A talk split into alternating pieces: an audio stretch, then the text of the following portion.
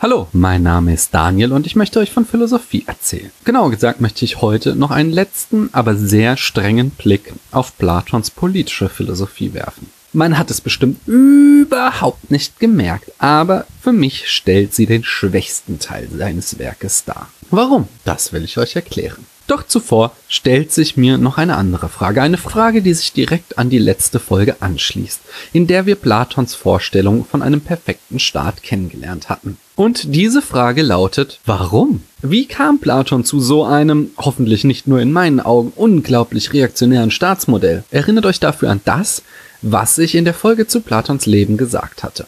Platon war enttäuscht von der Demokratie. Die Hinrichtung Sokrates, des weisesten und gerechtesten Mannes, den er kannte, hatte ihn geschockt. Er hatte die Demokratie als ein zutiefst ungerechtes System kennengelernt.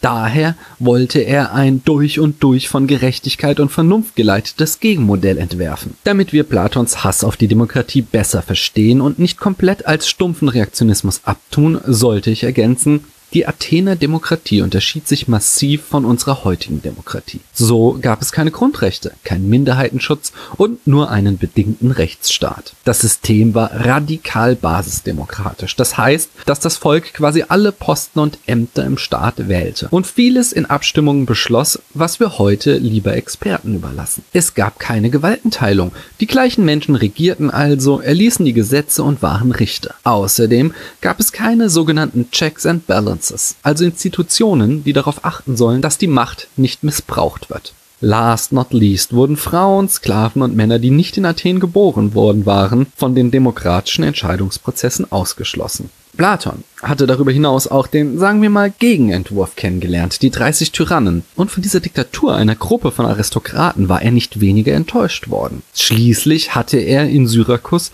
auch noch sehen können, dass ein Alleinherrscher nicht das Gelbe vom Ei ist. Schaut euch das alles am besten noch einmal in meiner Folge zu Platons Leben an. Platon stellt sich also die Frage, wer denn nun der perfekte Herrscher sein kann, wenn doch alle in der Antike bekannten Systeme Probleme haben. Entsprechend war seine Antwort gar nicht so unvernünftig.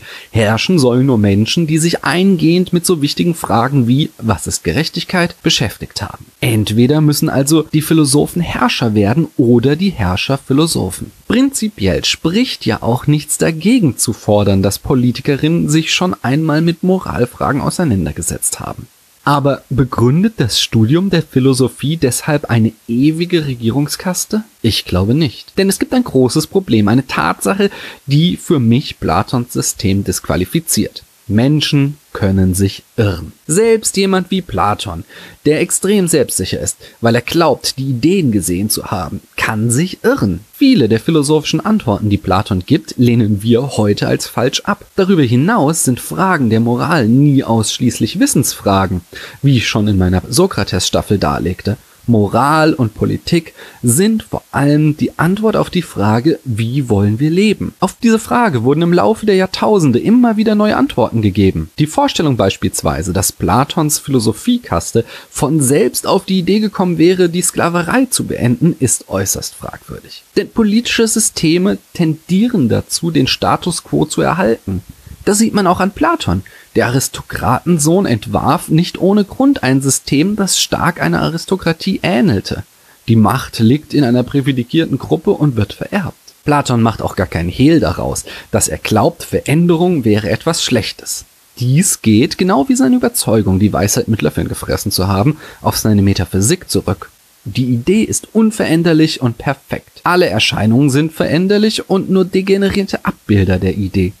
Entsprechend muss jede Veränderung in seinem Staat verhindert werden, was unter anderem zu seinem harschen Zensursystem führt. Das ist eine sehr konservative Haltung, die im Übrigen gerade heute wieder sehr populär ist. Wir sollen unsere Grenzen schließen, denn wir können all die fremden Einflüsse, die andere Kulturen mitbringen, angeblich nicht aushalten. Wir dürfen Minderheiten wie Homosexuellen oder Intersexuellen nicht mehr Rechte geben, denn so wie es jetzt ist, war es schon immer. Wir dürfen Dieselautos nicht verbieten, auch wenn sie uns vergiften, wegen der armen Menschen, die schon immer mit Autos gefahren sind. So eine Haltung ist eine sehr bequeme Einstellung, aber auch eine sehr gefährliche. Denn sie geht davon aus, dass die Art, wie wir leben, richtig und neue Einflüsse falsch sind. Und allzu oft in der Geschichte wurden Systeme, die derart verkrustet waren, irgendwann einfach auf die eine oder andere Weise abgeschafft. Auf institutioneller Ebene haben wir daher in der Demokratie die schon erwähnten Checks and Balances. Beispielsweise haben wir Legislaturperioden, damit wir alle vier Jahre die Chance haben, einen begangenen Fehler wieder gut zu machen,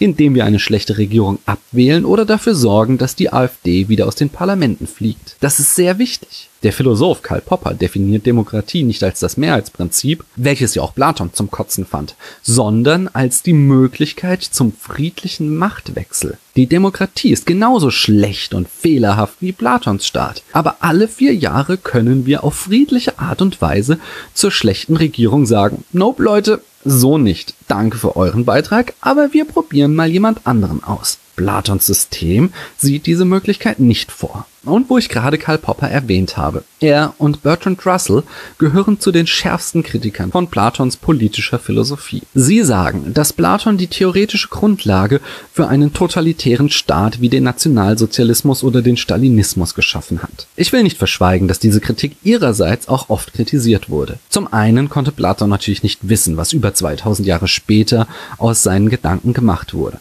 Zum anderen finden sich wohl viele nitpicky Details, in denen vor allem Popper in seinem Buch Die offene Gesellschaft und ihre Feinde Platon falsch auslegt. Aber insgesamt ist diese Kritik meiner Meinung nach auch nicht ganz von der Hand zu weisen. Und zwar, wenn wir genau das machen, wozu Platon uns auffordert und eine Was ist Frage stellen. Was ist das Grundprinzip des Totalitarismus? Der Gedanke, der dem Totalitarismus zugrunde liegt, ist, dass der Staat bzw. das Volk oder die Partei etwas Größeres und Besseres sind als das Individuum und dass sich daher jeder Mensch in den Dienst dieses großen Plans zu stellen hat, so dass am Ende das große Ganze davon profitiert. Wenn dafür eine kleine Gruppe leiden muss, Juden, Andersdenkende, Flüchtlinge, Menschen mit Grundbesitz, dann macht es nichts, denn das Totale profitiert. Und das ist im Grunde genau die Philosophie, die hinter Platons Staat steckt. Wir hingegen haben gerade als Antwort auf die fatalen Konsequenzen des Totalitarismus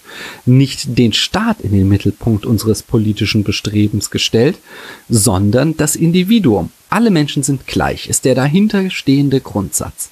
Wichtig ist, dass die Menschen nicht in ihren Talenten und Neigungen gleich sind, sondern gleich in ihrem Status. Diese feine Nuance hat Platon in seinem Grundsatz jedem das Seine stets übersehen. In Bezug auf Talente und Neigungen ist jedem das Seine eine feine Sache, aber in dem Moment, in dem ich das Prinzip auf den Status von Menschen ausdehne und verlange, dass Menschen in bestimmte Kasten einsortiert werden müssen, weil das ihrer Natur entspricht, in dem Moment wird das Prinzip totalitär. Nein, im Status müssen alle Menschen stets gleich sein. Das ist unsere feste Überzeugung. Der Staat ist nur dazu da, jedes einzelne Individuum zu schützen.